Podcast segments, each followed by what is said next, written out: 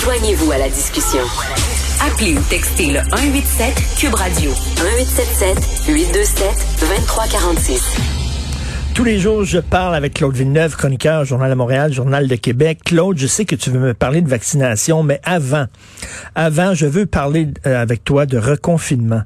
Je suis un gars responsable, ok? Je, je, le dis jour après jour, faut faire attention, faut pas faire de party de Noël, faut bon, mais taboire, là, laissez-nous respirer un peu. Écoute, moi j'ai peur, là, à un moment donné, trop c'est comme passé, puis le mieux est l'ennemi du bien. J'ai peur que si on serre la vis trop fort, là, que les gens vont être cœurés ben raides, puis ils vont commencer à, avoir des comportements délinquants. À un moment donné, laissez-nous respirer un petit peu. C'est pas vrai que parce que je vais aller dans un certain, dans certains commerces qui vont avoir des éclosions épouvantables. À un moment donné, calmons-nous, Christy. Ben, écoute, tu as raison de craindre ça parce qu'on sent qu'il y a une fatigue qui s'installe. Euh, à un moment donné, il y a un point de rupture qui va être atteint.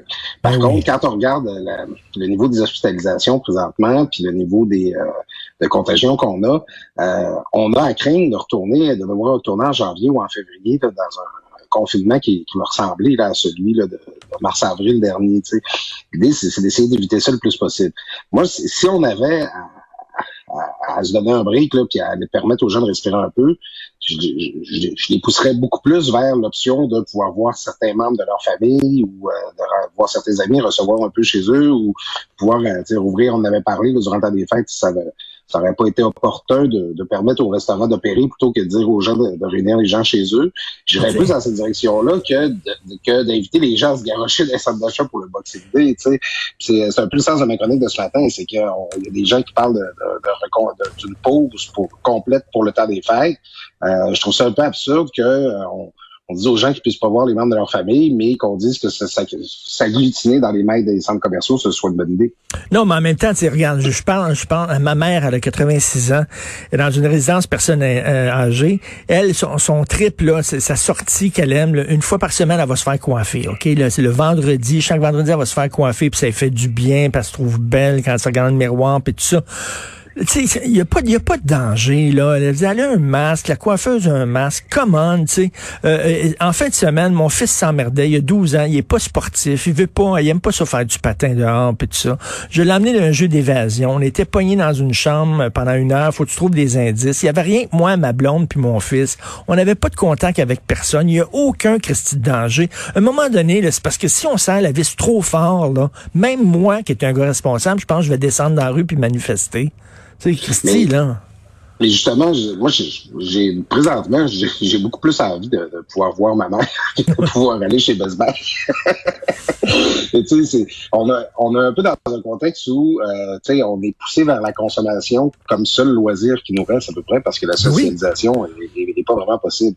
Euh, non, non, mais rentrer dans une librairie, là, je suis allé chez Indigo, là, puis je suis allé chez Gallimard, là, puis Renaud Bré, là, rentrer dans une librairie, j'aime ça perdre mon temps dans la librairie, moi. Bon, un petit 20 minutes, je regarde les livres, ça, ça me fait du bien. Je suis pas en train de lécher la face du monde que je rencontre, là. Je veux dire, tu sais, ils, autres, ils comptent le nombre de gens qui rentrent dans le commerce. Je veux dire, comment, là?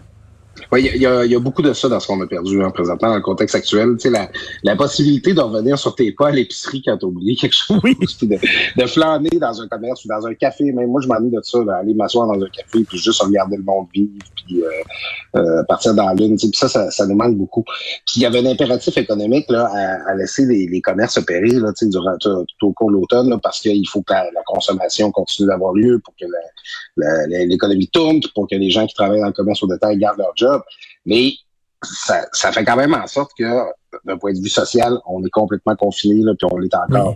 Mais non, mais j'aimerais, j'aimerais qu'ils montrent les chiffres. Là. Effectivement, là, y a-tu, y a-tu vraiment des cas d'éclosion épouvantables dans les salons de coiffure? Y a-tu des cas d'éclosion épouvantables dans les jeux d'évasion, dans les librairies? Je veux dire, à un moment donné, avant de dire, là, on serre la vis, là, qu'on nous, qu'on nous dise pourquoi, qu'on nous explique pourquoi, puis tu sais, je suis pas un enfant, je vais comprendre, mais euh, moi, je trouve ça, là, ça me, ça me donnait un coup de masse dans le front quand j'ai su qu'ils veulent reconfiner. Mais il faut, faut pas oublier que ça serait pour, une courte période. C'est juste pour la période des fêtes où on est déjà au ralenti, tout le monde. où euh, on est déjà chaque année un peu confiné d'une certaine manière, parce que les enfants vont pas à l'école, parce qu'il y a beaucoup de gens qui sont en congé, euh, parce qu'il y, a, beaucoup d'entreprises là déjà qui opèrent pas. Euh, l'idée, c'était un petit peu de profiter de ce moment-là pour pas... Moi, moi ce serait le pire, ce serait qu'en janvier, on doit revenir à la même situation qu'en mars-avril. Ça, ce serait tragique avec les écoles fermées, tout ça. En tout cas, j'ai hâte de voir ça. ça, me, ça me décourage. Euh, plus tard, je vais parler avec Nima Machouf, l'épidémiologiste. Je sais pas ce qu'elle en pense, mais dans le devoir aujourd'hui, il y a des experts qui disent que ça changera rien. Un reconfinement comme il, ça, ça, ça fera aucune différence. Ou alors, pour que ça ait une différence, il faut vraiment que ça dure très, très, très longtemps et pas seulement deux, trois semaines. Tu veux me parler de vaccins et euh, tu as vu une, une, une scène qui t'a beaucoup euh, touché?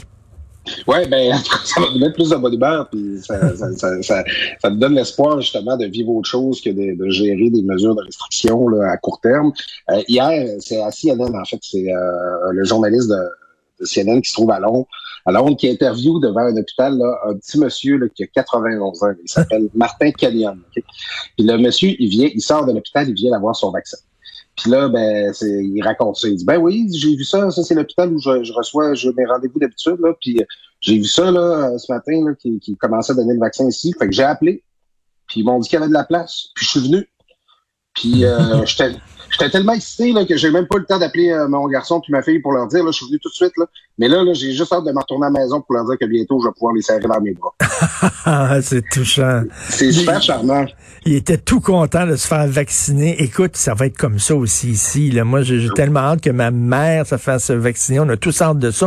On va commencer d'ailleurs par les gens dans les CHSLD. Après ça, les, les personnes âgées. Ça va être au compte-goutte, par exemple. Hein, Oui, ben c'est ça. Ben, puis peut-être que, bon, là, on va avoir des petites nuances, là, euh, parce qu'on voit que Pfizer en met des conditions. Ils veulent pas trop qu'on déplace les vaccins. Alors, peut-être que pour les CHSLD, il va y avoir un changement dans la stratégie. Puis ça va être le personnel qu'on va vacciner en premier qu'on va euh, plutôt se dépêcher de vacciner les personnes âgées qui restent en dehors des, euh, euh, des, des, ressources d'hébergement. Parce que c'est un peu ça que le monsieur Canyon a raconté hier.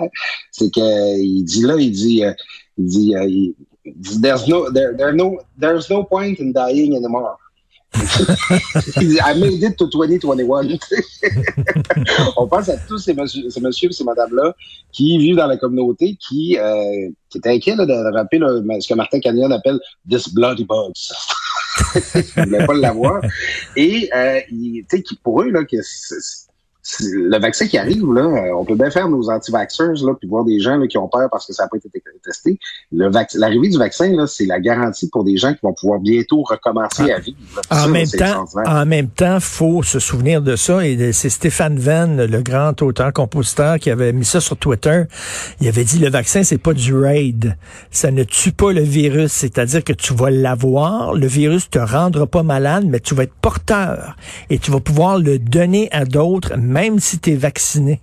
Donc ça, c'est ben, très important. Là.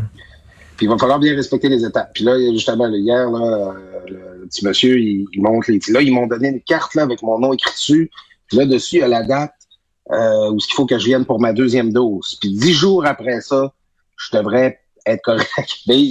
c'est ça. Il y a plein d'étapes là-dedans. On va avoir besoin. On va tous attendre notre date pour aller se faire vacciner. On va devoir y aller une fois. On va devoir y aller une deuxième fois. Une deuxième fois? il va falloir attendre l'immunité, puis après ça, il va falloir attendre que le monde autour de nous ait été vacciné. Exactement. Il va falloir y aller une fois, deuxième fois. Après ça, il va falloir quand même faire attention, puis attendre l'immunité.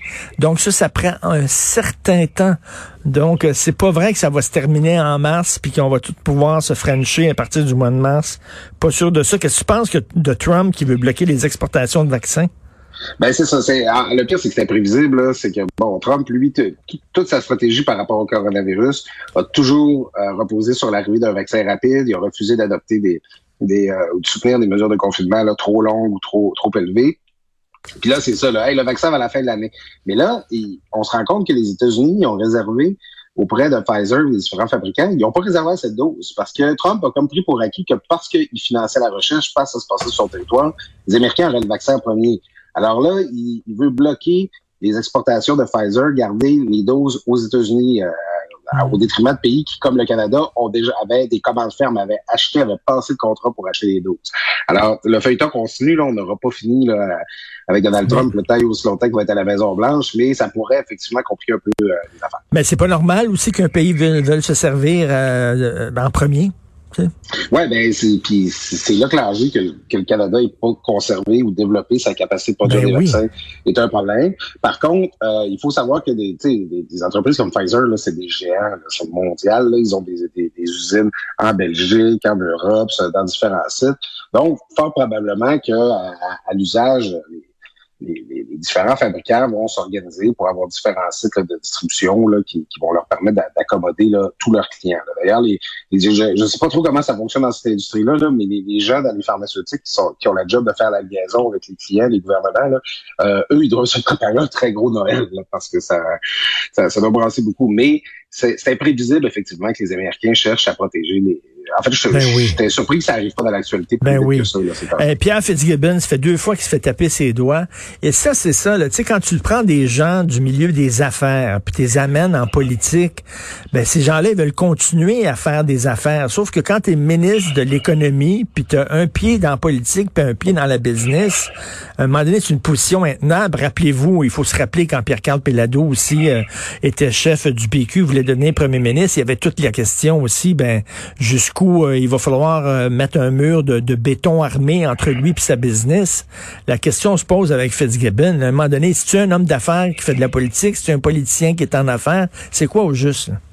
Ben c'est ça, c'est exactement le bon parallèle, Richard. Pierre-Carl Pelado, c'était ça la question aussi, c'est que parfois, quelqu'un qui est en affaires, ben, il possède des actifs, une entreprise que tu peux pas liquider euh, pas juste des actions que tu, tu vends à bourse ou euh, qu'il y a une compagnie, ton beau, un garage que ton beau-frère peut reprendre. Là, euh, ben, bien souvent, les, quand, quand, il y a le temps de mettre tes, de, de départir de tes actifs, les seules entreprises qui peuvent les acquérir, c'est tes compétiteurs qui veulent les liquider, là, en quelque sorte. Là.